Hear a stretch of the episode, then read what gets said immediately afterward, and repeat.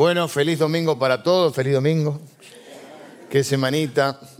Pero acá estamos, saludamos también a todas las personas que están siguiendo la transmisión eh, online, así que eh, un honor para nosotros que dediquen este tiempo para compartir juntos, adorar juntos al Señor y, mirar su palabra. Bueno, bienvenidos todos también aquí presenciales. Eh, recordar, no sé si lo recordaron los chicos en los anuncios, día viernes 16 de diciembre tenemos fiesta de bautismos. El día viernes tuvimos la reunión de integración, donde es una reunión donde las personas que eh, están viniendo en el último tiempo quieren conocer un poco más a la iglesia y, bueno, están tomando la decisión de congregarse con nosotros. Hacemos una reunión donde pueden preguntar, conocer un poco más la iglesia. Y muchos preguntaban justamente por bautismo, así que pusimos esta fecha 16 de diciembre, viernes 16 de diciembre, 20 horas, calculo que debe ser 20 horas, eh, pero hay que inscribirse tanto eh, puede ser en recepción, en informes, en eh, el stand de integración que está aquí en el, en el patio cubierto. Eh, deben inscribirse para entonces para, para este viernes vamos a tener la, la Qué mejor que terminar el año o dando un paso más de obediencia a Dios. Hoy tuvimos sala llena las dos reuniones porque en primera reunión tuvimos cinco presentaciones de bebés hermoso, pero eran unos niños que volaban por los aires, una cosa fantástica, pero tiene un, elemento, bueno, muchos elementos a favor. Número uno, la importancia de bendecir a la familia, de eso vamos a hablar hoy, la de, de ser una bendición.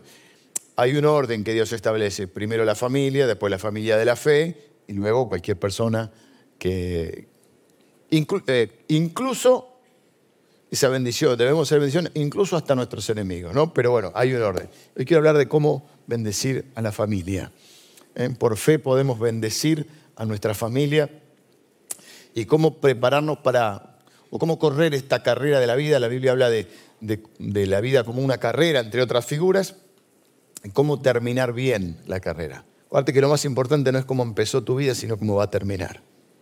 ¿eh? Y para eso vamos tomando decisiones a diario. Estamos en esta serie sobre eh, los héroes de la fe y vimos que son héroes de carne y hueso, no son los superhéroes.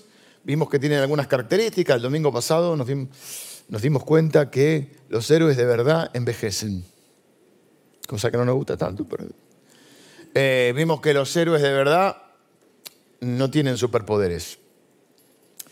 Em, vimos que los héroes de verdad, lo que tenían de, fantástico, de extraordinario esta gente, eran, no eran extraordinarios, pero lograron cosas extraordinarias. Pero había un elemento en común, le creyeron a Dios. Y el capítulo 11 del libro de Hebreos nos habla de los héroes de la fe. Es un libro, vimos que es un libro eh, orientado en primera instancia a todos los hebreos que conocían perfectamente el Antiguo Testamento y está hablando de la fe, no de cualquier fe, no es yo tengo fe que todo va a andar bien, eh, sino la fe en Dios. Y nos empieza a hablar de un montón de gente que son una inspiración para nosotros. Eh, y nos empieza a decir que por la fe hicieron cosas extraordinarias. Por la fe, dice, algunos estamos tomando, ¿no? Enoch eh, caminó con Dios, toda su, caminó su vida con Dios y de tal manera que, que no vio la muerte, se lo llevó Dios. Por la fe Noé, advertido de cosas que nunca habían ocurrido, eh, preparó el arca y salvó a su familia. También hablamos de la familia ahí. Porque a veces la fe te evita situaciones, pero a veces la fe no te exime de pasar por situaciones, por diluvios, por cosas que nunca pensaste que ibas a vivir pero la fe te permite atravesarlas. Vimos que por la fe Abraham salió sin saber a dónde iba, dejó, soltó, porque queremos, nos gusta la fe para obtener cosas. Ah, pero a veces Dios te da la fe porque te, te dice que tenés que dejar cosas. Esa fe no nos gusta tanto. Por la fe Sara creyó que era fiel el Señor, a pesar de todas sus luchas sus errores, sus equivocaciones, porque vimos que los héroes de verdad se equivocan.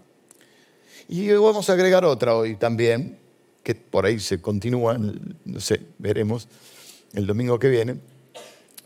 Por la fe, eh, o los héroes de la fe, pierden más de lo que ganan. En la vida, si te pones a pensar, son más los momentos de, fracaso, de derrota que los de victoria. Hasta el Mundial. Saqué la cuenta, eh, no sé si estoy bien con la cuenta, porque lo saqué medio rápido recién. Eh, los mundiales comenzaron en el 30, se suspendieron por la guerra mundial, por la Segunda Guerra, o sea que se jugó el 38, el 42 no, y el 46 tampoco. Yo tendría que ir a los 8 millones de, de los escalones, los 8. Creo que son 22 mundiales. ¿Cuál es el equipo que más ganó? Lamentablemente. Brasil. Ganó 5. Este, nosotros tuvimos una época de exitismo. El lunes, el lunes, ¿este lunes fue? Sí. El lunes pasado fui a un programa de un, del hermano Juan Pablo Bongarrati, un programa en la tele, en, en, Canal Luz y está en YouTube también.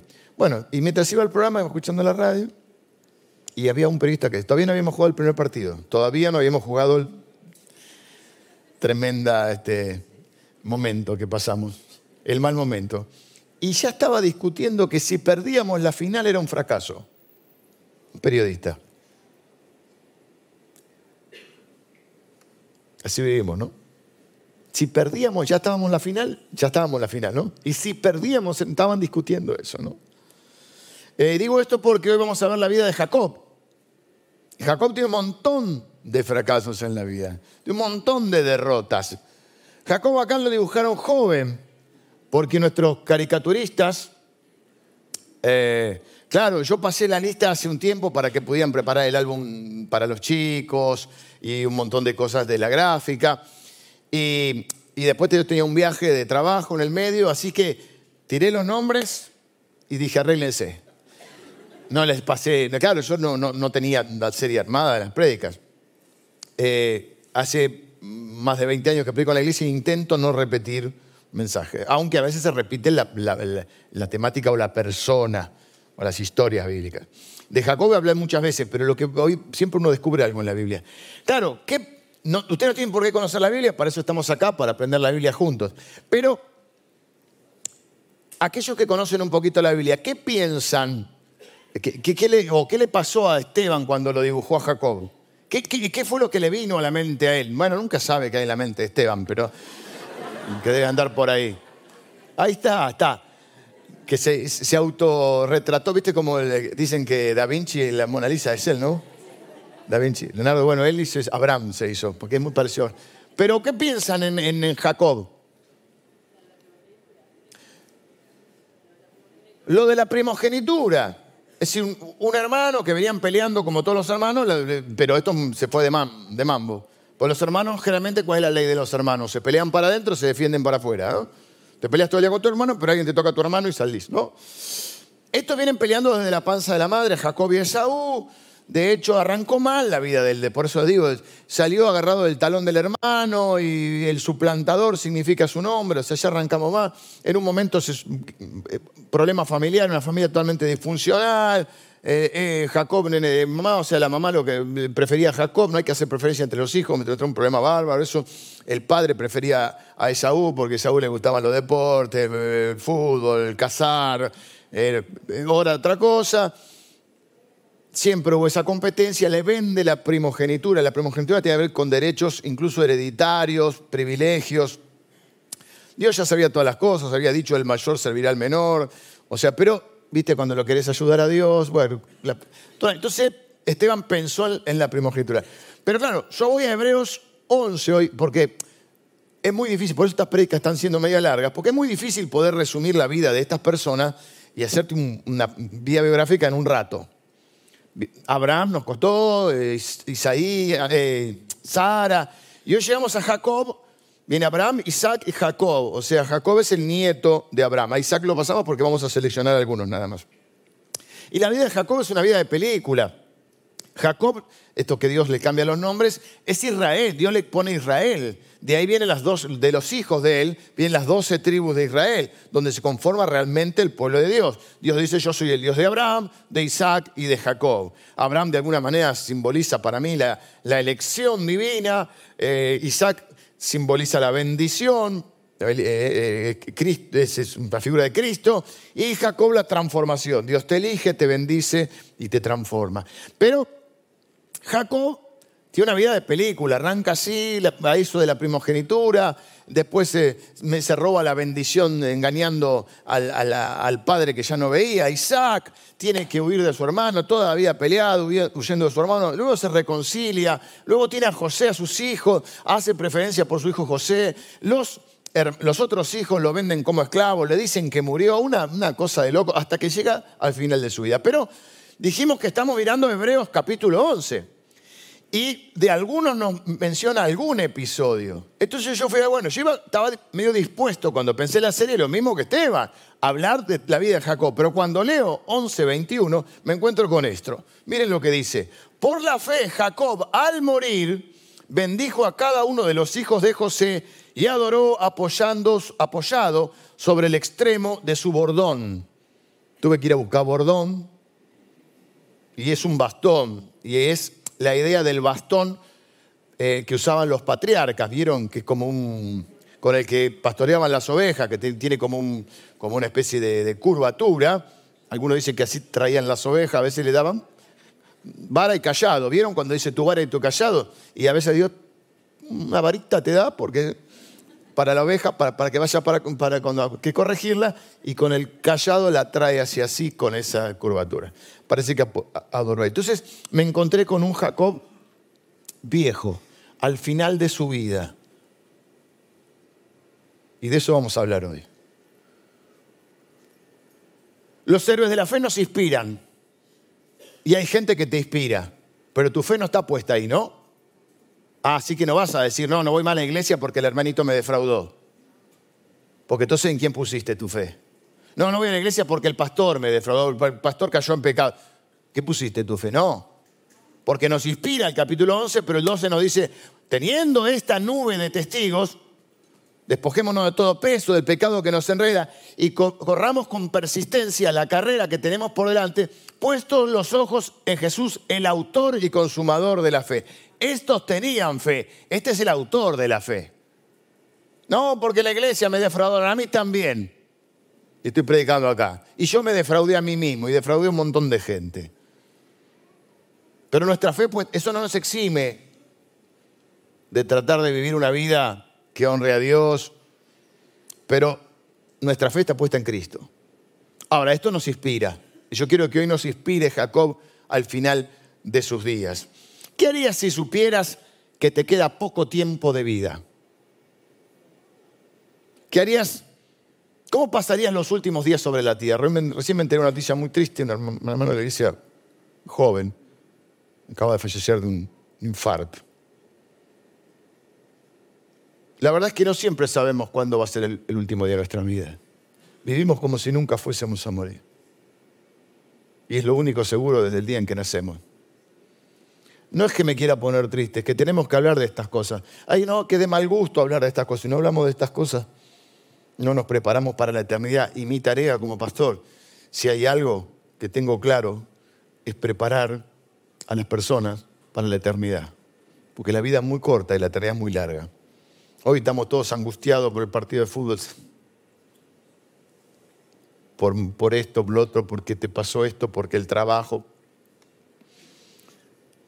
preocupado por mil cosas, la mayoría de ellas no van a suceder, ni siquiera van a suceder en tu vida. Y lo único que seguro que va a suceder es la muerte. Pero nadie, no, nadie no, pero no todos se preparan. ¿Qué harías si supieras? ¿Cómo pasarías? Hay encuestas sobre esto, las leí, no tengo, si no se me va a ir mucho el tiempo. Algunos dicen, eh, eh, yo quiero terminar mi vida sin arrepentimiento. No quiero decir que no me tenga que arrepentir de muchas cosas, de hecho me arrepiento de muchas cosas, hice muchas cosas mal y seguiré la vida es un constante arrepentimiento, pedirle perdón a Dios y seguir adelante. Me refiero a poder llegar al, final de mi vida y, terminar bien la carrera. Y entonces piensan, hubiera dedicado más tiempo a mi familia, eh, no me hubiera preocupado por tantas cosas. Eh, bueno, hay un montón de, respuestas posibles. Algunos sean más vengativos. Antes de morir y me vengaría de todos mis enemigos, decía uno. Eh, La verdad es que no sabemos cuándo es, el, final, por eso siempre tenemos que vivir, necesitamos vivir a la luz de la eternidad, sabiendo que hay una eternidad y que el último paso puede ser al precipicio o puede ser glorioso, pero vos vas construyendo ese, te vas preparando. Entonces vamos a ver cómo ser una bendición y cómo prepararnos para correr esa carrera y llegar bien al final de la meta. Pero lo importante no es cómo empieza, sino cómo termina tu vida. Entonces vemos a Jacob al final de su vida. Él está llegando a la meta ¿Y qué decide hacer él, el último? ¿Qué harías si supieras que te queda poco tiempo de vida? ¿A qué dedicarías ese tiempo? Está esa película del que se dedica a viajar, no está mal. Él decide que el tiempo que le resta, con el tiempo que resta, lo que él va a hacer es bendecir. Y yo no sé cuánto te resta, pero esa es mi, oración y mi, mi desafío hoy. Que el tiempo que te reste de vida lo dediques a hacer una bendición para tu familia, para la gente que te rodea. ¿Sabes qué lindo eh, que, tus hijos puedan decir, mi papá es una bendición, mi mamá es una bendición? Mis hijos son, que, tus padres digan, mi hijo es una bendición. Sí, sí, no te entendí del todo, pero ayudar al prójimo. También. Ok, amor, después, después lo charlamos, lo conversamos. ¿Sí? Déjame que tengo poco tiempo y mucho que decir. Pero está bien lo que dice, sin esperar nada a cambio. Eh, él lo que decide es bendecir. Y eso es algo que todos tenemos que aspirar a bendecir a porque dice la Biblia justamente que el pacto este bendeciréis será bendición, el pacto de Abraham. Ahora, Abraham le dice, eh, perdón, Jacob eh, sabe que su último tiempo, 147 años tiene. Está grande el hombre. Así que bueno, después de esto envejeció. Algunos saben que con los años envejecemos. Cuando somos jóvenes, creemos que somos inmortales. ¿no? Yo de joven me sentía inmortal. El cuerpo te da para todo, así lo maltratás. Ahora lo maltratás, mi mujer dice, tenés que dejar el fútbol, me dijo el otro. Una conversación seria con ella. Le dije, no, estoy todo roto. El jueves volví y me dice, está re, dice, me, me mire, ya, yo trato de disimular. Yo trato de estoy como Messi el solio, tengo el solio de verdad, tengo el solio y el aquil. Y yo trato de decir, estoy, y en el fondo estoy todo roto. Sofi, que vive al lado de casa, me dice, ¿qué pasó que camina resto? Estoy todo roto, Sofi. Pero yo no voy a dejar el fútbol. El fútbol me va a dejar a mí en algún momento. Como tantas otras cosas. Vamos a aprender entonces un poco. Le dicen a José, versículo 1, sucedió después de estas cosas que dijeron a José, he aquí que tu padre está enfermo. Y él tomó consigo a sus dos hijos, Manasés y Efraín. Hay un momento que llega, ¿te llegó alguna vez esa noticia? Tu mamá está en el hospital, papá se descompuso, el abuelo está, se siente mal. En un momento te transformás en el papá de tus papás o de tus abuelos. Es un momento horrible. No el transformarse en la noticia. Pero la vida está llena de esas cosas. ¿Y qué hace José? Toma a sus dos nietos, a sus dos hijos, perdón, estoy un poco desconcentrado, Manasés y Efraín, que le habían nacido en Egipto. José es un hombre importante, ahora vamos a ver la vida. Creo que José, creo que está dentro de lo que vamos a ver, no quiero spoilear. José es el administrador de toda la potencia mundial que es Egipto en ese momento, está el faraón, está él, administra toda la economía, salva a todos sus hermanos. El padre pensaba que nunca más lo iba a ver, porque le habían dicho que había muerto cuando lo vendieron como esclavo y él se pudo reencontrar. Ahora Jacob es un viejito que no ve, está ciego y prácticamente no puede caminar. Y le dicen, sabe él que son los últimos tiempos y le avisan a José. José va con sus dos hijos. Y se le hizo saber a Jacob diciendo, he aquí, tu hijo José viene a ti. Entonces se forzó Israel, porque acuérdense que le cambió el nombre, y se sentó sobre la cama. El viejito dijo, se voy a morir, voy a morir con dignidad. ¿Eh? y con toda la última fuerza que le quedaba apoyado en el bastón. Por eso te digo, ah, no te leí el 11-21. Estoy tan apurado con tantas cosas que quiero decirte, que dije, ¿por qué tengo que llegar a, Jacob viejito? ¿Lo leí? ¿Qué dije? El bastón, todo eso. Bueno, viste cómo estoy. Estoy peor que... ¿Lo vieron ayer a Aymar? Aymar el del mi compañero de, de escalón estaba así, yo, así estaba. Qué tarde pasamos. Se sentó sobre la cama, el viejo va a morir con las botas puestas, 147 años. Y lo primero que hace es, no lo que primero, no lo es que la primera vez que lo hace en su vida, pero lo último que en los últimos momentos de su vida él va a hacer tres cosas. Lo primero que va a hacer es, va a bendecir a su familia. Lo llama y lo va a bendecir. En su lecho de muerte es un momento increíblemente para mí emotivo, tierno y lleno de esperanza. La familia que había pasado por luchas, por conflictos, por traiciones, por pobreza, por hambre, por decepciones, había pensado que estaba muerto. Su hijo está experimentando el fluir de la bendición de Dios. Y veo yo por lo menos tres categorías de bendición. La primera es la bendición interna. Si querés bendecir a tu familia o a, tus seres queridos, a la gente que tenés cerca, una manera de bendecirlos es la bendición interna, es hacerles sentir internamente o emocionalmente que son amados, que son valorados, que son importantes para vos, que estás orgulloso de ellos, que estás para ayudarlos, para protegerlos, para cuidarlos y que los extrañás cuando no están. Claro que a veces los papás tenemos que corregir a los hijos pero tiene que haber un balance y en ese balance tiene que pesar más la aprobación, la afirmación, que estar todo el tiempo señalándole lo que hacen mal.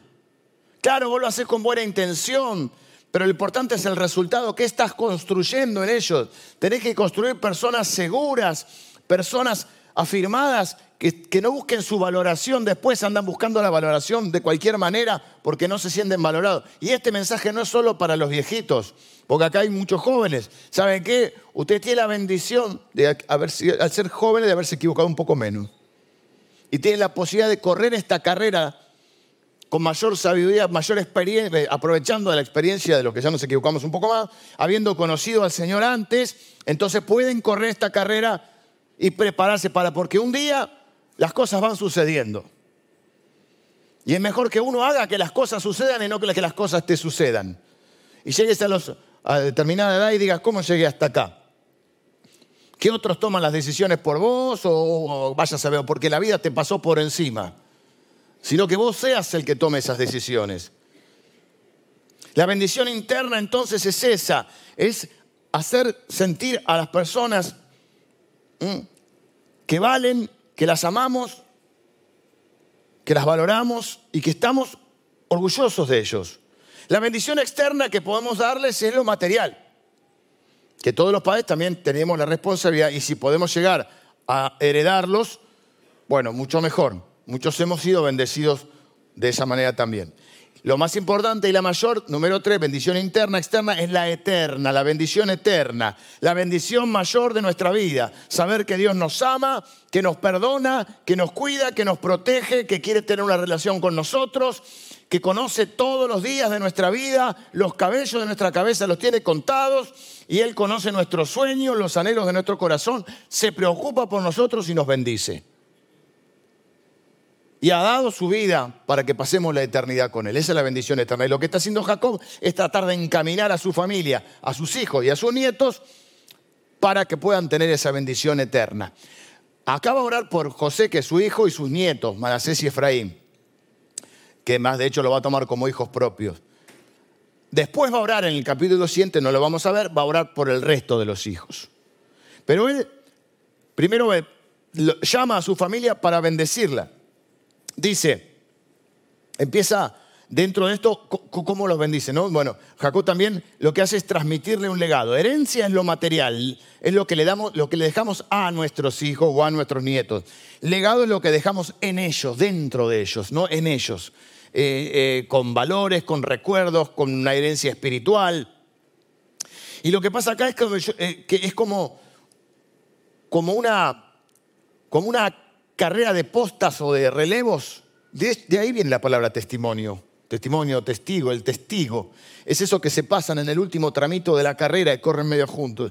Y, ahí está eh, Jacob pasándole el bastón a José, ¿no? Dice que él fue con sus hijos y se le hizo saber a, a Jacob diciendo, he aquí tu hijo José viene a ti. Entonces se forzó Israel, se sentó sobre la cama y dijo a José, el Dios omnipotente me apareció en luz en la tierra de Canaán y me bendijo. Él lo llama para bendecir, eh, para pasar la posta a la otra generación.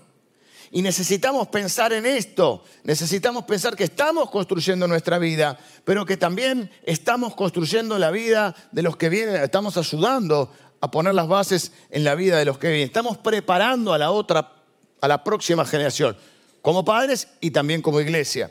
Y entonces, ¿qué hace él? ¿Cómo una de las maneras de bendecirlos él? Dejando ese legado es contando su testimonio. Él les va a contar el testimonio. Es verdad que a los viejitos nos gusta contar historias.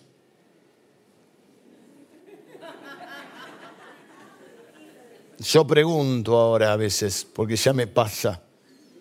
Esto te lo conté. Y me siento re mal cuando me dicen, ya me lo contaste. Digo, pero puede ser posible. Pasa, ¿no? O esto ya me lo dijiste, ya me lo contaste. Tengo la excusa de que yo hablo con tanta gente que no sé qué cualquiera, ¿viste?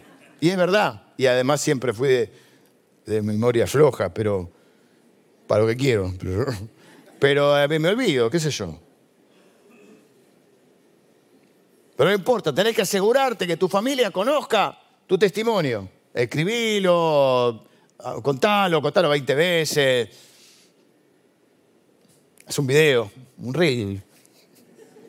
Para que las próximas generaciones sepan. Porque digo, mira qué lindo cuando le cuenta a él. Le dice, el Dios omnipotente me apareció en la tierra de Canaán y me bendijo. Y me dijo, he aquí yo te haré crecer y te multiplicaré y te pondré por estirpe de naciones y daré, esta tierra a tu descendencia después de ti por heredad perpetua. Dios cumplió eso, la tierra prometida. Bueno, vienen los dos hijos. Eh, ahora eh, tus dos hijos, Efraín y Manasés, van a ser como mis hijos. Dice él, hay unos derechos eh, ilegales también. Él dice, versículo 7, porque cuando yo venía de Padán Aram se me murió Raquel en la tierra de Canaán. Bueno, esta es la mujer que él amaba, una historia larga, es la madre de José.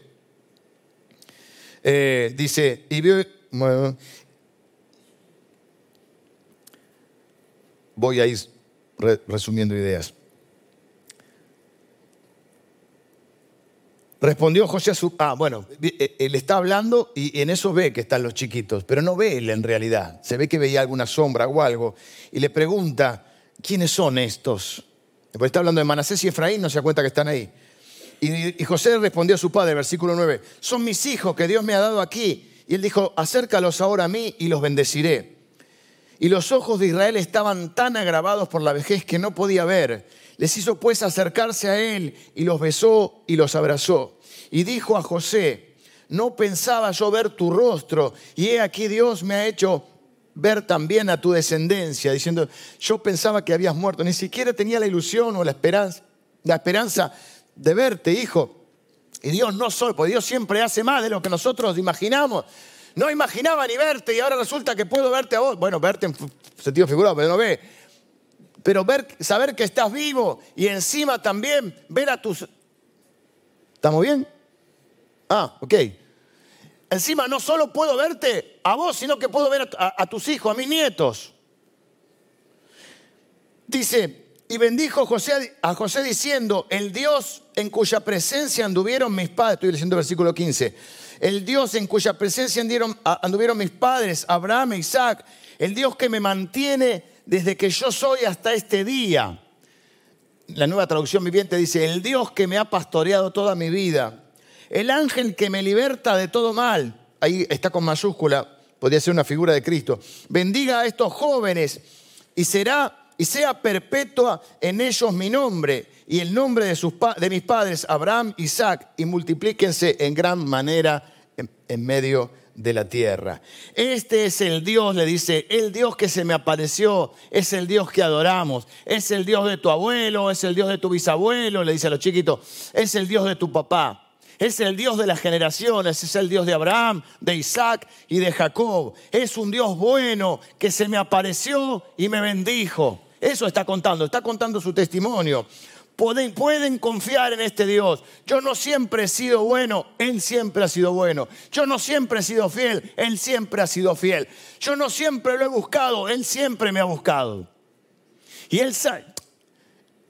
Está buenas traducciones, cuando uno ve las traducciones, porque Él dice, Él me ha pastoreado toda mi vida. Ellos son pastores de ovejas. Ellos saben de lo que están hablando. Ellos saben que las ovejas no saben lo que hacen. Ellos saben que las ovejas no saben quiénes son. que necesitan al pastor. Y él dice, así como nosotros pastoreamos a nuestras ovejas, así me ha pastoreado Dios. Ese es el Dios que ustedes tienen que seguir. Más adelante le va a decir, yo no voy a estar, pero Él va a seguir estando con ustedes. Dios va a seguir estando con ustedes. ¿Ven, ¿Ven la, la transición generacional? Yo ya he corrido la carrera, acá está el bastón, eh, José, yo ya no puedo más, ahora te toca correr a vos. Tu familia necesita saber que Dios cambió tu vida, necesita conocer tu testimonio. Tu familia necesita que expreses, te lo dije hace un rato, tu amor por ellos. ¿Qué hizo el viejo? Los abrazó y los besó, no eran tan, tan comunes de ese tiempo. Mm, se puede amar con palabras, con gestos, con acciones. Es cierto que ellos saben que los, los quiero porque le pago la facultad, pero no, expresáselo, decíselo. La gente necesita escuchar y recibir cariño.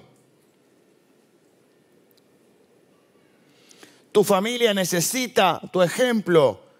Jacob dijo, lo mejor que puedo hacer en el último momento de mi vida es adorar a Dios. Por eso no me estoy centrando en otro, porque estoy centrando en Hebreos. Y Hebreos no habla de por la fe Jacob hizo. No, por la fe Jacob bendijo a su familia y adoró apoyado en el bastón. Porque ya no le daba más el cuerpo pero le daba el alma. Si querés que tus hijos adoren a Dios, tenés que ser vos el que adora a Dios. Si querés que tus hijos lean la palabra, abran te tienen que ver con la palabra abierta. Si querés que tus hijos vayan a la iglesia, tenés que ir vos a la iglesia. Hay algunos que los mandan, ¿viste? Si querés que tus hijos no peleen, no podés pelear con tu esposa o tu esposo.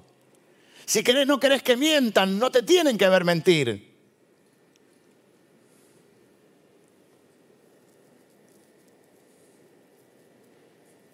El Dios que ha sido mi pastor toda mi vida me ha traído hasta acá, dice Jacob. Tu familia necesita tu oración. Jacob ora por sus hijos, ora por sus nietos. José es un hombre importante y es un hombre adulto. Aún así necesita la oración de su papá. Nunca seas demasiado grande o demasiado adulto para no necesitar la oración. Nunca seas demasiado joven, ahora por los nietos, nunca seas demasiado joven ni demasiado fuerte para que no sean bienvenidas las oraciones de los abuelos o de las abuelas. Cuando falleció mi abuela me quedé con la Biblia de ella. Estaba más gastada que esta, toda marcada, llena de promesas. Habían algunos nombres que reconocía, porque oraba no por mí, oraba por por mí solo, oraba por un montón de gente de acá de la iglesia y marcaba promesa. Era un montón también para mí. Saber que mi mamá, mi papá y mi, abuela oraba siempre fue una bendición para mí. Jacob bendice a su familia, Jacob deja un levado, Jacob se va con dignidad. El viejo va a morir con las botas puestas. Se sienta como puede en la cama, adora a Dios y pone las manos sobre los nietos. Bueno, hay toda una historia, yo prediqué hace poco, por eso no voy a, la, ir a la misma prédica, donde se oraba el, primogénito que iba con la mano derecha, ¿no? Entonces José se los pone y el viejo hace esto. Creo que se llama Milagros Inesperados o Bendiciones Cruzadas. A lo mejor hay una prédica así donde hablé de esto. Y a José le disgustó. No todo lo que hace tu papá te gusta. No tenés que estar de acuerdo en todo tampoco.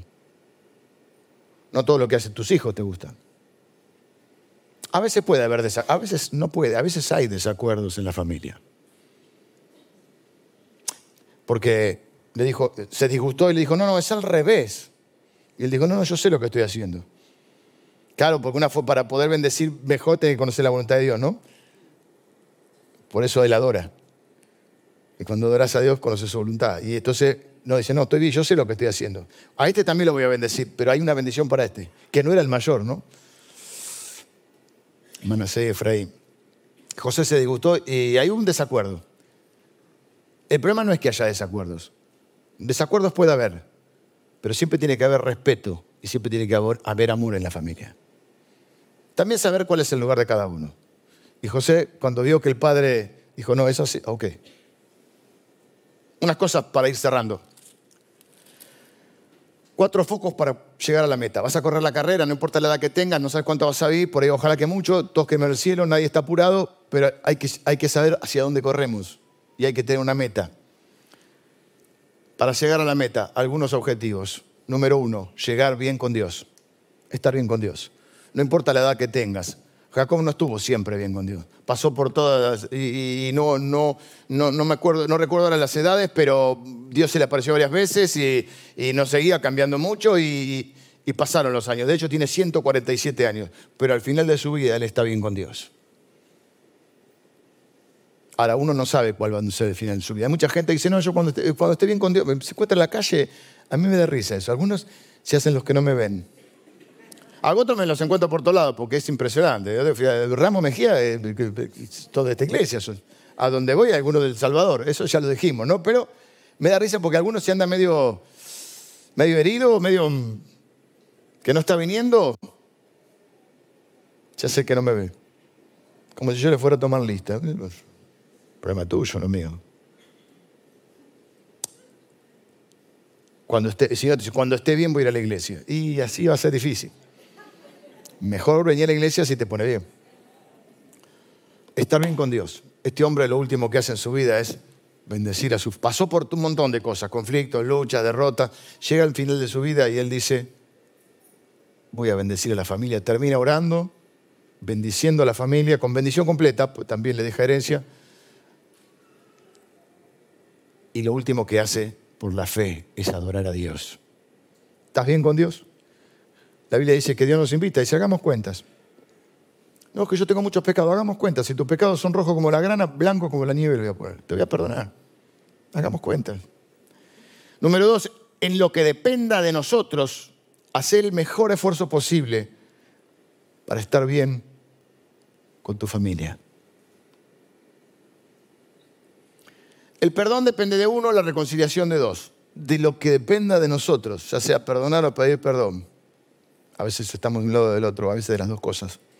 Hacé todo lo que puedas para estar bien con Dios y estar bien con tu familia. Para que puedas irte en paz, bendiciendo a tu familia.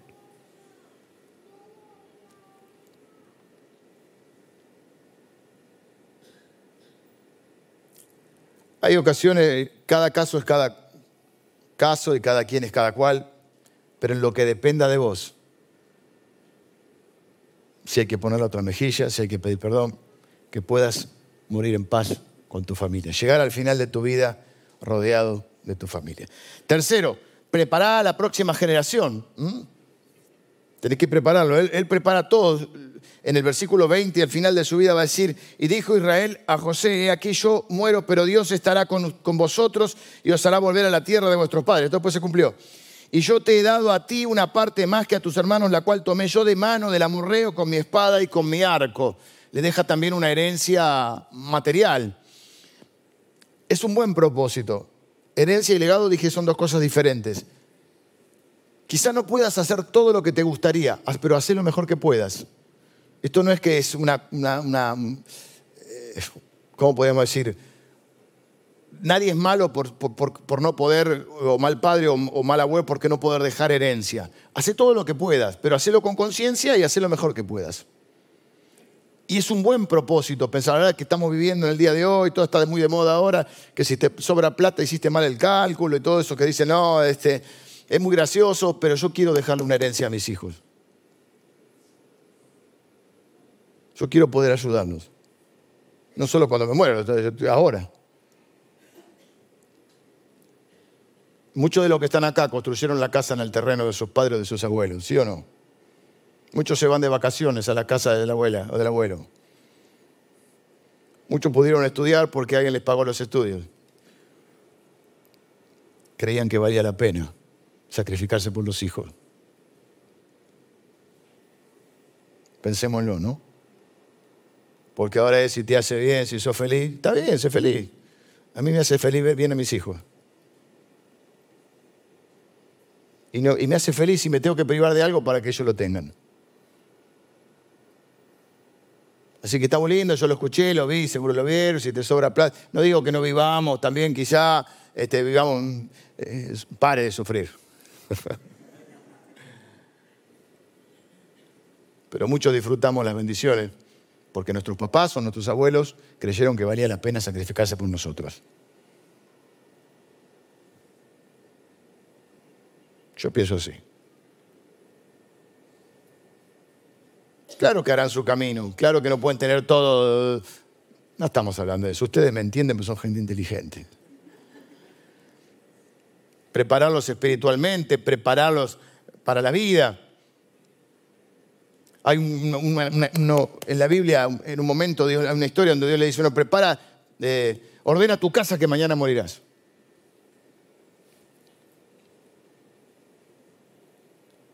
Después anda apareciendo plata en abajo de los colchones. La familia no sabía dónde estaba. ¿eh? Muere uno, uno, de la casa, no se sabe las contraseñas de los bancos, no sabe qué. ¿Tenés la casa ordenada? No tenés la vida comprada. ¿Tenés la casa ordenada? ¿Tenés las cuentas en orden? Yo le voy a dejar a mis hijos, sí, ¿qué? Deudas.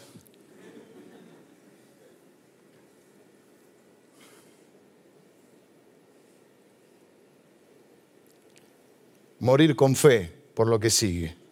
Yo lo veo, está bien, lo percibo yo, no, puedo, pero dice que por la fe, lo último que se adora a Dios, lo veo tranquilo, no lo veo desesperado, no lo veo muerto de pánico, no lo veo este,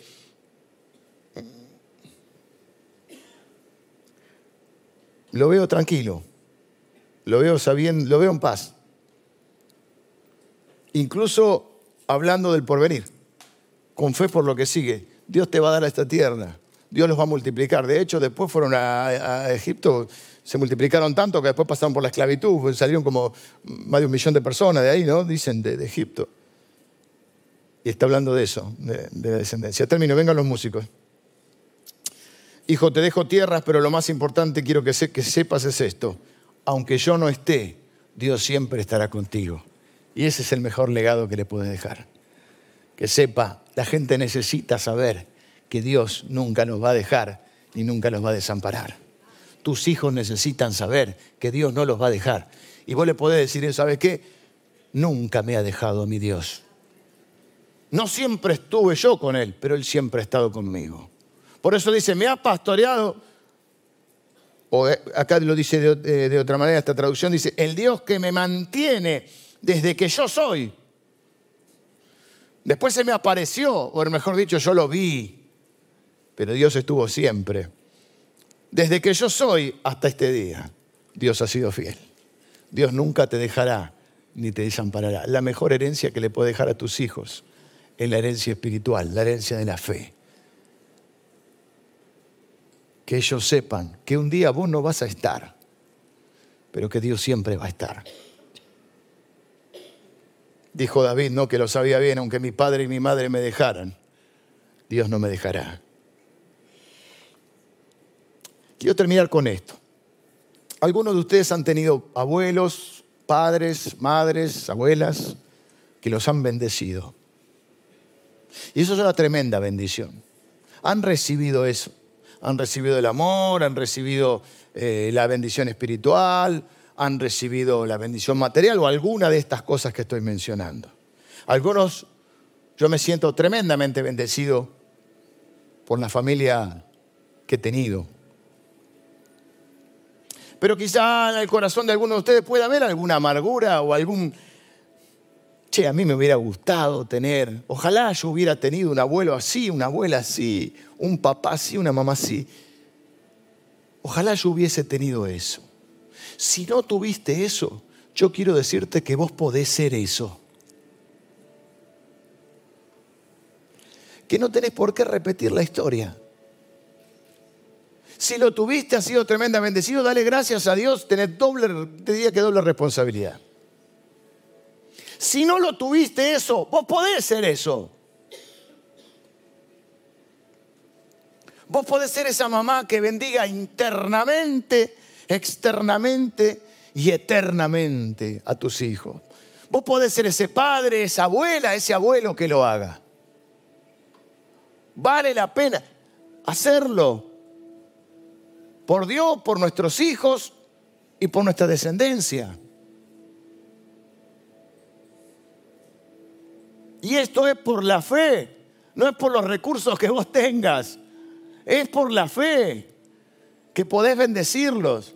¿O vos pensás que Dios no los quiere bendecir? Claro que los quiere bendecir. Y te los ha encomendado, te, te los ha dado a vos, si son tus hijos. La Biblia dice que son herencia de Dios los hijos. Tenés que por ahí superar la amargura, por ahí perdonar.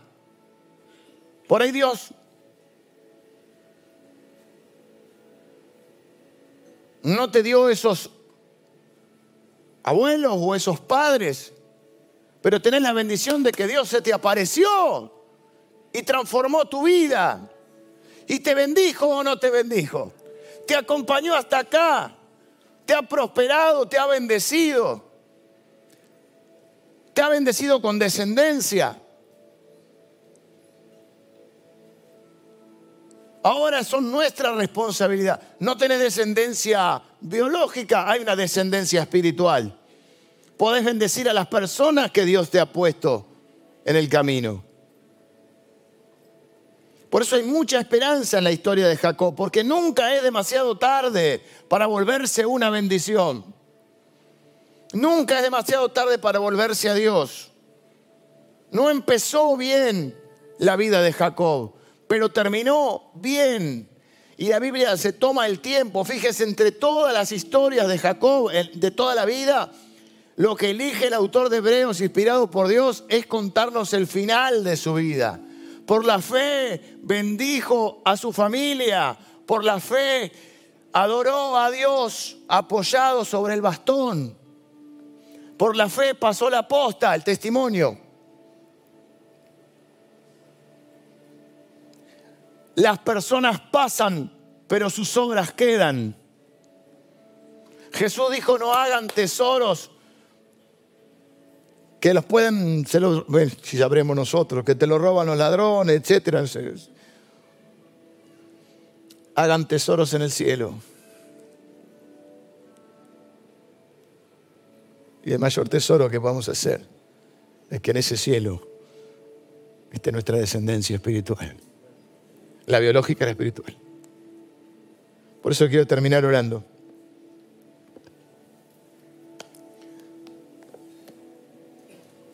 No importa la edad que tengas, estamos en la carrera.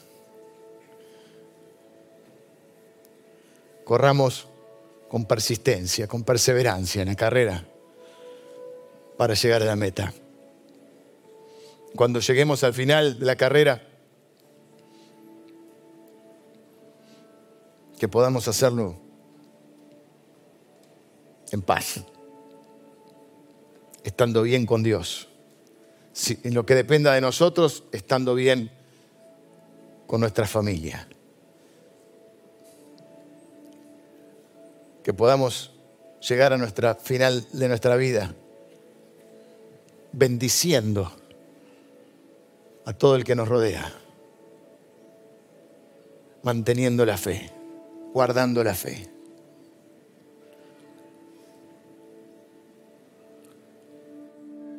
Dejando un legado. Y si es posible, una herencia. No importa, sí importa, pero quizá no puedas hacer todo lo que te gustaría hacer.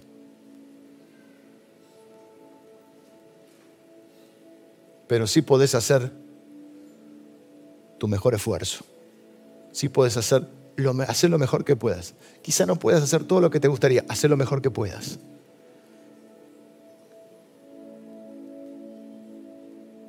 Jacob se fue con dignidad.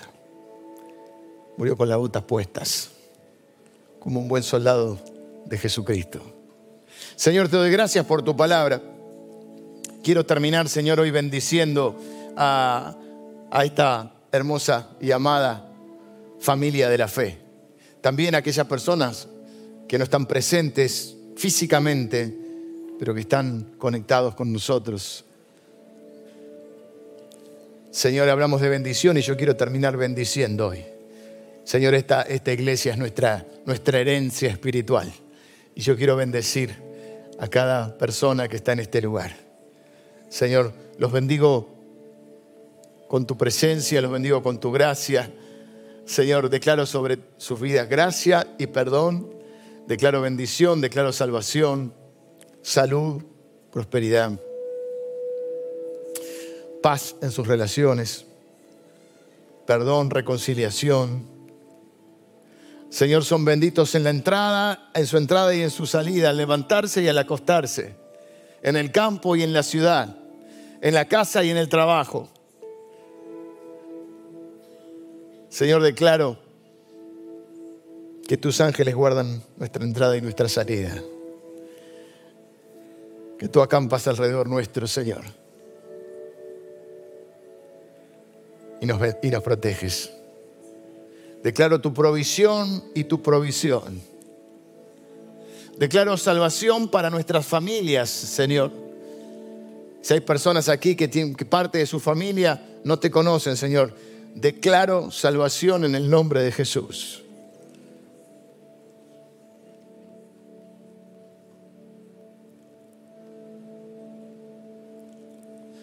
Ahí donde estás, bendecí a tu familia igual.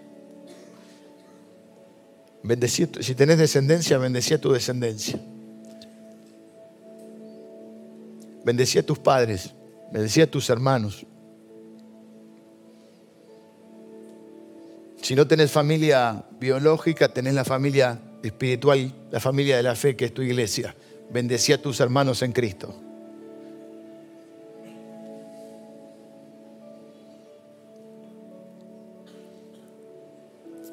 Señor, yo bendigo a mi familia, mis hijos, a mi esposa, a mi mamá, a mis hermanos y a toda mi familia extendida. Bendigo a mi familia de la fe mis hermanos y mis hermanas, los que están aquí, los que están en línea. Los bendigo en el nombre de Jesús. En el nombre de Jesús. Amén.